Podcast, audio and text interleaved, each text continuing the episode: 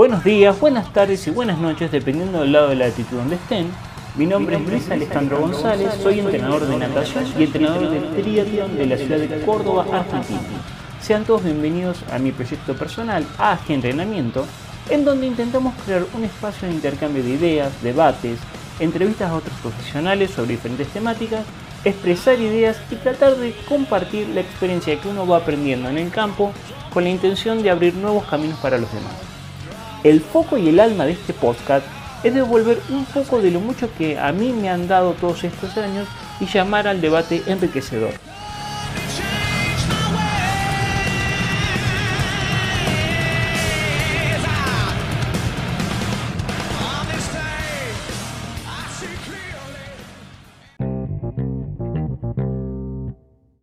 Hola a todos, ¿cómo les va? El día de hoy eh, vamos a responder una pregunta que me hizo un, gran amigo mío, que es como un mentor y como un padre para mí dentro del campo del entrenamiento y fuera también, em, que es una situación muy graciosa que se nos suele presentar a todos. Yo la voy a exponer eh, de la forma más sencilla y resumida posible. Cuando van pasando los años y uno va probando un montón de cosas y se equivoca en un montón de cosas y va de alguna forma reduciendo el proceso de ensayo-error, eh, llega un momento que le encuentra una lógica interna a ciertas cosas, a ciertas prácticas, a ciertas formas de trabajar, que escapan a la teoría que pueden explicar los libros. ¿sí? Si bien hoy día estamos eh, a las puertas, eh, gracias a la tecnología, de reescribir la historia del entrenamiento, por así decirlo, y, darle un nuevo significado a los antiguos principios del entrenamiento, en la práctica diaria em, uno va encontrando que hay muchas cosas que no son como los libros dicen que son. Y se va dando cuenta, a medida que va teniendo contacto sobre todo con otros entrenadores, que, em, que a veces las cosas no son como te las dicen. Entonces una de mis frases favoritas es, no sé cómo es, pero así como está diciendo el libro, no es. Entonces, este amigo mío, que tiene contacto con una de las casas de formación de profesores de educación física em, y tiene un prestigio bastante interesante, van los alumnos de educación física a preguntarle sobre entrenamiento. Entonces, em, empiezan a preguntar cosas que todos leemos en los libros. Esto, esta serie, ¿qué porcentaje de consumo de oxígeno se tiene que hacer? ¿Cuál es la variable que debo tener en cuenta? ¿Cómo diseño esto? Eh, porque según el libro tal, eh, esta, esta, área o esta zona de entrenamiento se puede trabajar hasta tanto tiempo, porque después hay depresión glucogénica, bueno, y toda esa historia que todos conocemos, que eh, no hay mejor respuesta siempre que decir depende. ¿Y de qué depende? Y depende de un montón de cosas. Entonces, el título de esta charla del día de hoy es eh, No entiendo las zonas de entrenamiento, que es algo que a mí me ocurrió mucho cuando empecé a estudiar, eh, cuando estudié educación física, que yo no interpretaba en, en, mi país, en Argentina, lo que eran las áreas funcionales, que creo que ya hoy día ya no, ha cambiado bastante. Es más, nunca lo he utilizado, pero hay grandes amigos míos que todavía siguen trabajando con, esa terminología porque les queda cómodo, porque han logrado interpretar su lógica interna, entonces trabajan con eso y, les queda bien. Em, lo primero que vamos a tratar de definir que es una zona. Una zona no existe.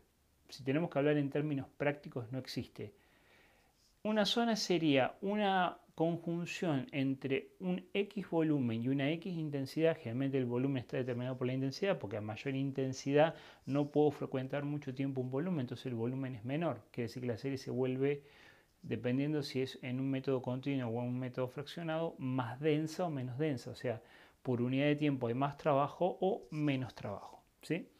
Entonces, en teoría, una zona es un objetivo tanto fisiológico biomecánico, psicológico y contextual que yo, en la que yo intento producir cambios o adaptaciones en los deportistas. ¿sí? Entonces, yo vamos a suponer, eh, en el ciclismo y en el atletismo hoy día está mucho más em, fina el tema porque eh, las tecnologías de medición nos permiten tener un diagnóstico mucho más preciso de cuánto tiempo puedo frecuentar un volumen y una intensidad y de qué manera puedo frecuentarlo y de qué manera puedo sacarle más provecho o producirle algún daño al deportista. ¿Sí? Eso se llama adaptación. Bien. Entonces, ¿qué ocurre? Eh, esta como dosis fisiológica o esta como especie de medicina ante una enfermedad que tengo, busca generar cambios en el organismo que permitan que el organismo se vuelva más fuerte para poder alcanzar un objetivo. Bien. En la mayoría de los libros, muchas de estas zonas de entrenamiento están descritas con nombres específicos. Zona de resistencia, zona de tempo, zona umbral o de FTP, em, zona 2, eh, zona aeróbico intensiva, extensiva, zona anaeróbica. Van a encontrar tantas nomenclaturas como pensamiento de entrenadores teóricos y prácticos hay en el mundo. Em, y con respecto a esto me voy a detener em, en una reflexión que me hizo una vez el profesor Adrián Tour cuando le hice una entrevista. Bien. Si vos me tuvieras que dejar un consejo, vengo yo, Adrián, salgo del Instituto de Educación Física y te pido, Adrián, yo quiero ser entrenador. ¿Qué, es lo que tengo que hacer? Primero, eh, primero yo creo, son dos cosas básicas que yo considero hay que hacer. Eh, leer, instruirse con respecto a lo que es la natación en su etapa formativa y segundo, estar al, en el borde de la pileta. Fundamental. Yo conozco entrenadores o, no, te, no es la palabra leyenda, pero referentes, pero son teóricos en la parte de, lo que es eh, eh, en la parte bibliográfica. Y yo creo que a muchos de ellos le falta también la, parte teórica. Acá en la Argentina hubo de, esos casos de que eran eminencia como entrenadores y vos preguntabas, eh, como Práctica. en, la parte de, escribir eh, libros, y, capaz que lo, hacían muy bien, yo no digo que no lo hacían mal.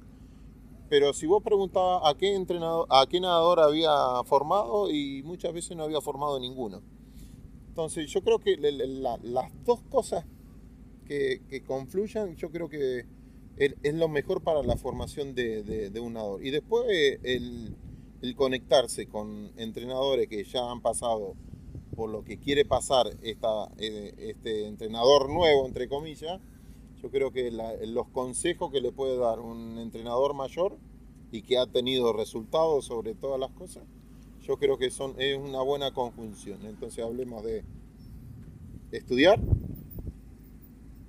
estar en el borde de la pileta haciendo la parte práctica desde los inicios, pasando por todas las etapas, eh, porque muchos quieren sortear esa etapa y yo creo que es fundamental que pasen por esa etapa de formación.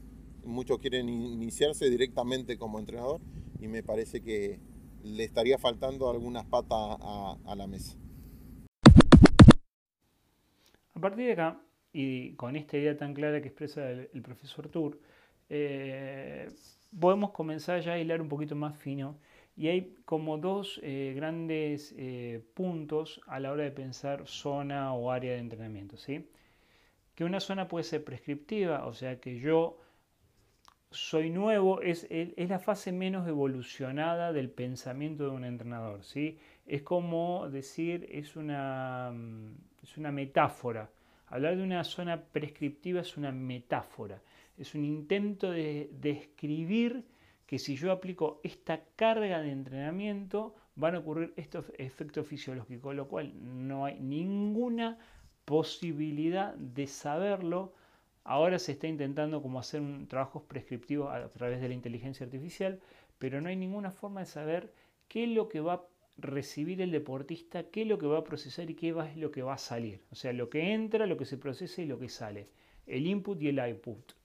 Em, ¿Por qué? Porque puede ocurrir acciones positivas o negativas al momento de salir a hacer la sesión que pueden modificar la predisposición del deportista, tanto psíquica como fisiológica, que puede ser temperatura, alimentación, falta de horas de sueño, eh, cuestiones emotivas, etc. Podríamos nombrar una lista terrible.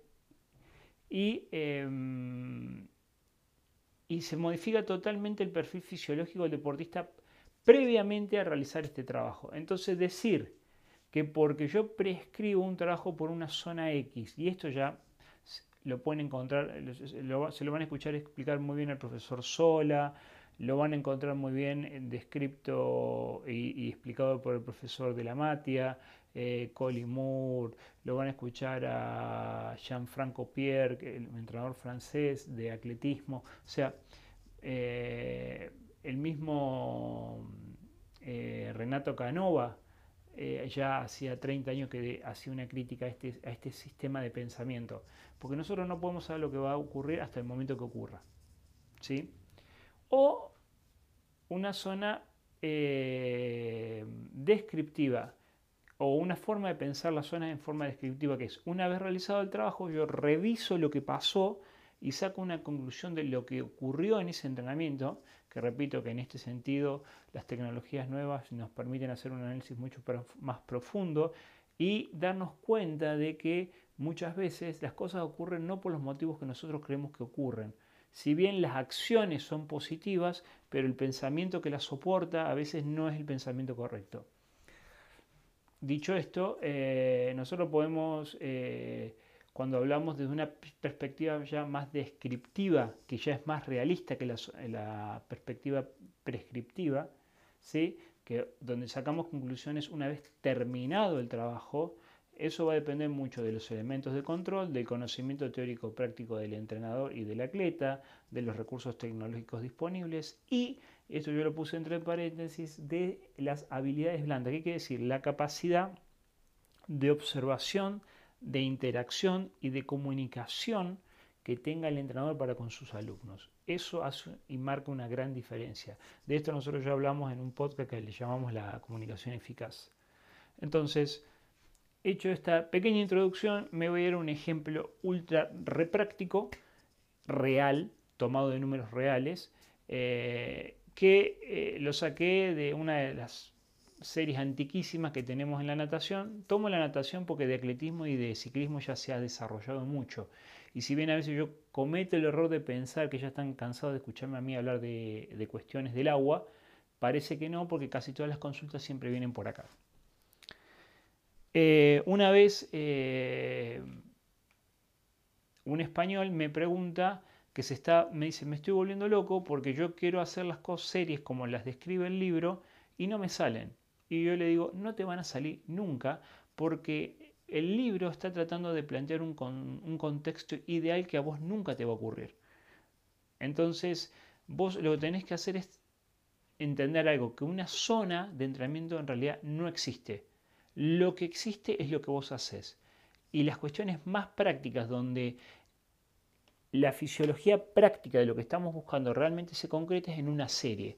Y una serie que yo repito durante mucho tiempo y conozco cómo se empieza a comportar y adaptar el deportista a esa serie, me da una información invaluable para luego hacer mejoras. ¿sí? Entonces, nosotros en la natación de, la escuela de trabajo de la que yo vengo, le decimos zona 2 a lo que es el tiempo en una toma de tiempo de 3.000 metros. ¿sí? Para nosotros esa es una zona umbral o zona 2 o velocidad crítica o como tengan ganas de llamarlo. Ya saben que esto es una cuestión libre. Em, entonces, eh, voy a tomar un caso real. Un nadador fondista que también nada aguas abiertas, un test de 3.000 metros, un miércoles a la mañana, nos da 33 minutos 12, que es un pase de unos 6.12 por cada 100 metros. ¿Sí? Entonces, yo ya sé que si quiero trabajar esa zona, tengo que frecuentar o esas velocidades o más rápidas o un poco más lentas, pero no puedo frecuentar velocidades mucho más lentas o mucho más rápidas porque eso ya pertenece a otra distancia.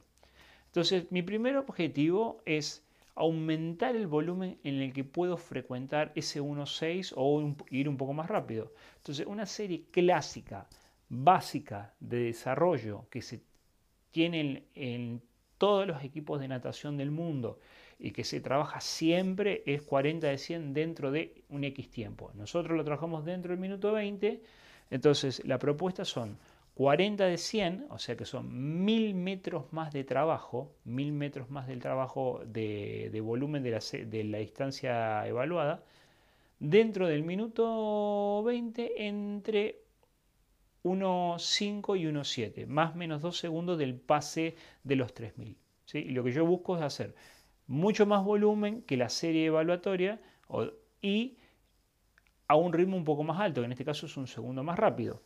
Entonces, si yo me voy a la teoría de los libros, por ejemplo, que te pueden llegar a decir que eh, el umbral anaeróbico no se puede sostener por más de 30 o 40 minutos porque la depresión glucogénica genera una alteración en el perfil de reclutamiento de unidades moteras y una fatiga neuromuscular y de técnico que no permite sostener esos ritmos en una zona deseada y bla, bla, bla, bla, bla, bla, bla.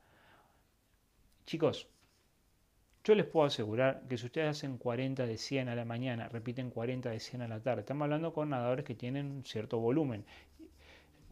Interesante, lo vuelven a repetir el otro día, los chicos empiezan a nadar cada vez más rápido. Entonces, ¿qué es lo que les estoy queriendo decir con esto? Guíense por la respuesta efectiva que tiene el deportista a la hora de entrenar. Si en los 40 de 100 me salen, fíjense, yo acá hice números. El test de 3000 metros me llevó 33 minutos 12 segundos con un pase de unos 6 por cada 100.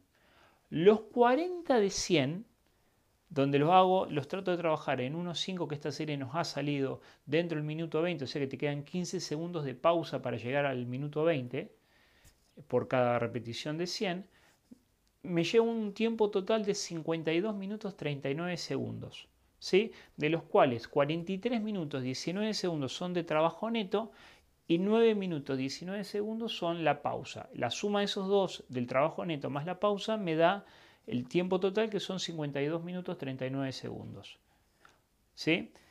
¿Quieren que saquemos la pausa? Sacamos la pausa. Me quedan 43 minutos 19 de trabajo a un ritmo un segundo más rápido de lo que me da el test de los 3000 que era en 33 minutos, o sea, 43 minutos versus 33 minutos. Quiere decir que trabajo 10 minutos más, a intensidades mucho más altas y el trabajo me sale. Y si yo ese trabajo lo hago a la mañana, les puedo asegurar que si el chico come y descansa bien, a la tarde puede hacer, seguir haciendo intensidades altas. Entonces, eso es la verdadera zona. Yo puedo determinar zona a través de una distancia. Y yo sé que acá muchos me van a tirar a matar, pero es una cuestión práctica. Y tengo tantos tantas series tomadas que puedo refutarle el argumento a cualquier persona que me venga a decir que después de los 30 o 40 minutos ya trabajar en esa sola no funciona.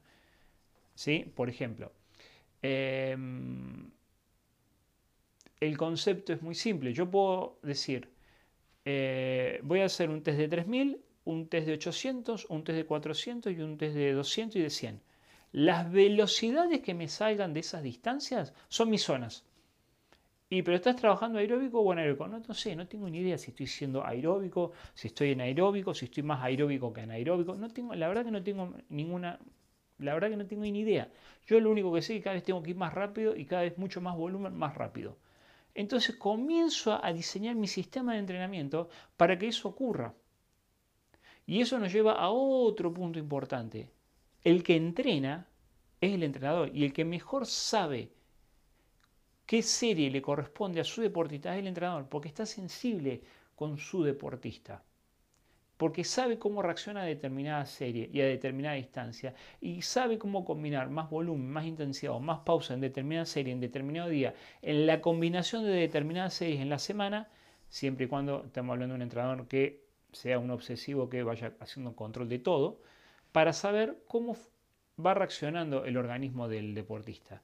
Por supuesto que si yo incremento mis conocimientos teóricos y aprendo a saber cómo leer un análisis de sangre, qué es lo que pasa con la PFK, em, cómo se comporta el ácido láctico, si pudiera medir potencia nadando, que ya se está pudiendo medir, sabría mejor cómo se comporta la curva de carga y de, y de descarga anaeróbica, etcétera, etcétera, etcétera Pero si no, si no tengo todos esos recursos y soy un entrenador que tiene un, cronómetro y su capacidad de observación, puedo entrenar igual. Entonces, la serie, la, la, zona, me la da la capacidad que tiene de soportar determinado tipo de serie el deportista. No me, no me detengo, no me freno en lo que el libro me dice. Me freno y me detengo y observo y trabajo en función a la respuesta que me da el deportista. ¿Se entiende lo que quiero decir? Entonces, cuando se, les complique, que no empiecen a entender las zonas, recuerden esto que una vez me dijo otro entrenador muy importante. Yo lo único que sé es que tienen que ir cada vez más fuerte, mucho más tiempo. Tienen que mejorar la cantidad y tienen que mejorar la calidad. Y tienen que mejorar la cantidad de la calidad y tienen que mejorar la calidad de la cantidad. Si yo logro eso, y hago relaciones de series con las marcas que estoy buscando, es muy difícil errarle. Claro, hay que trabajar mucho para esto. Hay que ser obsesivo, hay que estar atento y se requiere muchas horas de entrenamiento a la semana. Y requiere que un entrenador despierte y esté constantemente enfocado y sensible con el equipo que está entrenando o con el atleta que está entrenando. Entonces, una vez que la sesión termina, el entrenador y varias sesiones termina porque todo el mundo cree que el concepto de la zona se refiere a un solo entrenamiento. No, se refiere a muchos entrenamientos y cómo esos entrenamientos se interfieren entre sí. O se potencian, o no pasa nada, o se frena. O sea, hay una transferencia positiva, una transferencia neutra o una transferencia negativa. O las tres tipos de transferencia al mismo tiempo, que eso también puede ocurrir. Entonces, la zona se va a ver afectada por todo lo que hice por todo lo que estoy haciendo y eso me va a permitir tener una idea hacia dónde voy a ir. Pero decir que yo prescribo una zona y que sé lo que le va a pasar a mi deportista previamente a que entrene es una locura, es una fábula, es una metáfora, es un estado muy inicial del conocimiento de la teoría del entrenamiento, que repito, que gracias a la tecnología se está redescribiendo y se están redefiniendo los principios básicos del entrenamiento. Si nos, dirigimos a estas corrientes que, opuestas, en donde dicen que lo suave es muy suave y lo fuerte es muy fuerte, los invito a escuchar las palabras de Daniel Garimaldi, en donde no solamente tiene ocho Juegos Olímpicos en su haber, sino que tiene una nadadora que ya ha tenido 10 mundiales de natación de nivel internacional y ha sido premiada con uno de los máximos galardones que puede dar la Federación Internacional de Natación. Este es el sistema de Daniel. Daniel Mi sistema. Yo, yo si deduzco, deduzco rápido, tu sistema es que cae ver más fuerte la mayor cantidad de tiempo posible, todos los metros que se pueda. Sí. Eso es básicamente hoy, básicamente es así como, como entreno. el, el fundamento principal es estar eh, siempre lo más cerca posible del ritmo de competencia, no importa la distancia que sea. Eh, yo sé que hay una, línea que procura eh, estar en un ritmo de competencia permanente, pero en, las distancias más cortas. Para mí, en todas las distancias tiene que ser más o menos lo mismo. Ese, ese famoso race pace que, que es para, para las pruebas de velocidad, sí. está diagramado para prueba de velocidad, tendría que ser el race pace para todas las pruebas. Lo que pasa es que eh, acomodar la estructura para poder hacer eh, trabajos eh, de distancia que sirvan al deportista no necesariamente tienen que ser los trabajos cortados, porque la mayoría encontró una fórmula parecida a lo que era el broken antes, hacer el race pace con cortando las distancias largas. Cortando las distancias largas tiene en el beneficio que está cerca del tiempo de competencia permanentemente, pero eh, no tenés el trabajo de resistencia muscular que se requiere para eh, poder sostener una misma prueba eh, durante todo el tiempo a la misma velocidad. Entonces ahí hay un problema que, que para resolverlo vos tenés que eh, trabajar con el deportista para que se acostumbre a nadar las largas distancias sin, eh, sin pausa intermedia, lo más cercano posible a la competencia. Eso, eso lleva tiempo, no es difícil, para mí no es totalmente difícil, pero sí lleva mucho tiempo porque tenés que acostumbrar al deportista que sus trabajos largos no sean eh, trabajos de recuperación o trabajos en un sistema aeróbico que, que, bueno, que te sirve, pero que no eh, necesariamente es el, el, trabajo que hoy se necesita para la prueba de, de, fondo en competencia. Por eso, cada vez hay menos eh, cultores de los 1500 metros libres y hay muchos más cultores de 800 libres para abajo. A ver, si yo eh, con los años y con lo que hemos charlado, a ver si puedo recopilar un poco la idea y vos corregime sobre eso. Vos siempre me dijiste, vos tenés que trabajar lo más cerca del ritmo de competición posible siempre y fraccionar la distancia lo menos posible. Sí. Por ejemplo, si vos estás preparando los 400 libres, vos tenés que ser capaz de poder nadar esos 400 libres al 95% de la marca la mayor cantidad de veces posible. Sí, eso es así. Ese concepto, así como muy general. Después, otro día me explicaste que nadar mucho, por nadar mucho no tiene sentido. No. Puede ser una etapa de formación, pero eh, nadar mucho, por nadar mucho, hay que nadar mucho, muy fuerte siempre. Sí. Mi pensamiento anterior a este era ese de nadar mucho, no importa la intensidad. Ese fue el primer pensamiento. Porque eh, yo pensaba que como la natación es un deporte en donde se nada en un medio que no es el habitual nuestro, vos necesitabas permanentemente una adaptación. Entonces, mientras más tiempo estuvieras adaptándote, eh, tenías más, eh, más posibilidad de mejorar, independientemente de que le puedas dar un poco de intensidad al trabajo. Ese era mi pensamiento allá. Eh, con el tiempo fue cambiando a, a la intensidad como protagonista principal hoy la intensidad para mí es el protagonista principal. Todo lo demás gira alrededor de eso. ¿Qué es lo que gira alrededor de eso? La construcción de las series y la frecuencia de, digamos, de, días que vos trabajas en intensidad. Si vos logras que tu deportista trabaje intensamente en todas las sesiones, va a tener mucho más beneficio que si trabaja en cuatro sesiones o en cinco o en tres. A mí me parece que está directamente proporcional, aunque hay muchos que dicen que no. Para mí sí. Para mí es muy importante que a diario eh, toques eh, la velocidad de competencia o, la, o, la, o el ritmo de competencia, llámale como vos, como vos quieras. Eh, yo creo que si nosotros trabajamos 10 sesiones, no importa la cantidad de metros ¿no? que haces por sesión, pero en, en algún momento de cada una de las sesiones tenés que nadar un poco a la intensidad de la competencia. Entonces, de acá se desprende otro concepto. Si ustedes quieren entender y aprender cómo funciona el entrenamiento, busquen mentores. Sigan estudiando. Yo leo mucho, yo sigo estudiando mucho, yo todos los días estoy estudiando. Pero lo comparo con la práctica. Y lo que me empieza a pasar hace unos años es que todo, hay muchas cosas en la teoría que las tengo que descartar y tirar, porque no me sirven.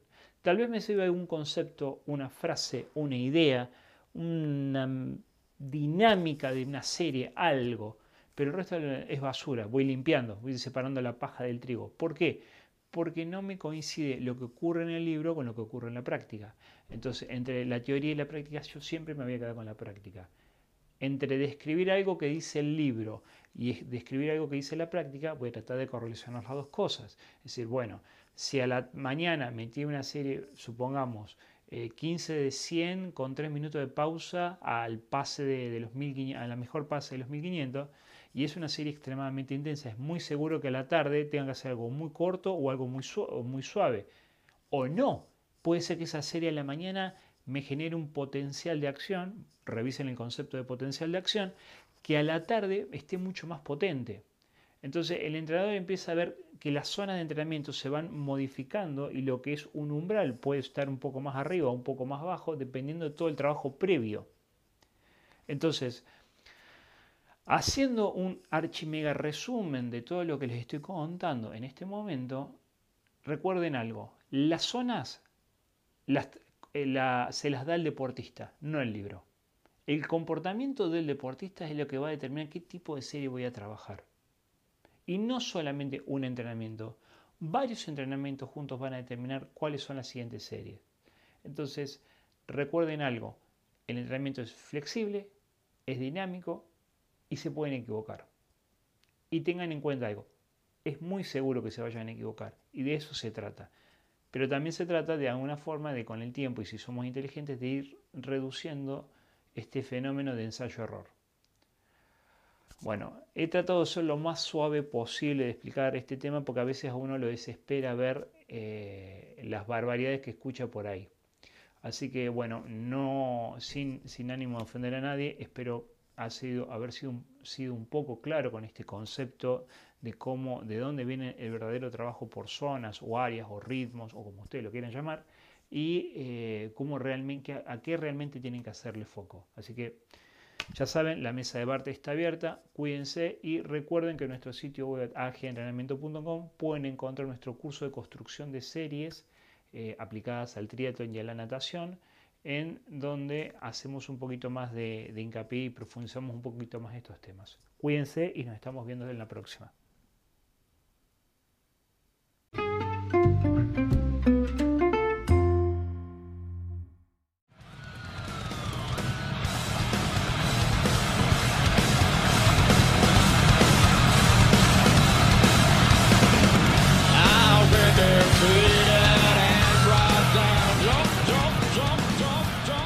Espero que este capítulo les haya gustado. Recuerden transformar las palabras en acciones ya que este es un camino de un eterno aprendizaje y la acción siempre tiene el lugar principal. Si te gustó esta información, date una vuelta por nuestro sitio web AG Entrenamiento, en donde vas a poder encontrar un montón de información como esta, artículos, videos, entrevistas a otros profesionales y espacios de debate abierto, que eso es muy enriquecedor. También podés seguirnos en Instagram, Facebook y en nuestro canal de YouTube como AG Entrenamiento. Mi nombre es Luis Alejandro González y los espero en nuestro próximo encuentro. Cuídense mucho.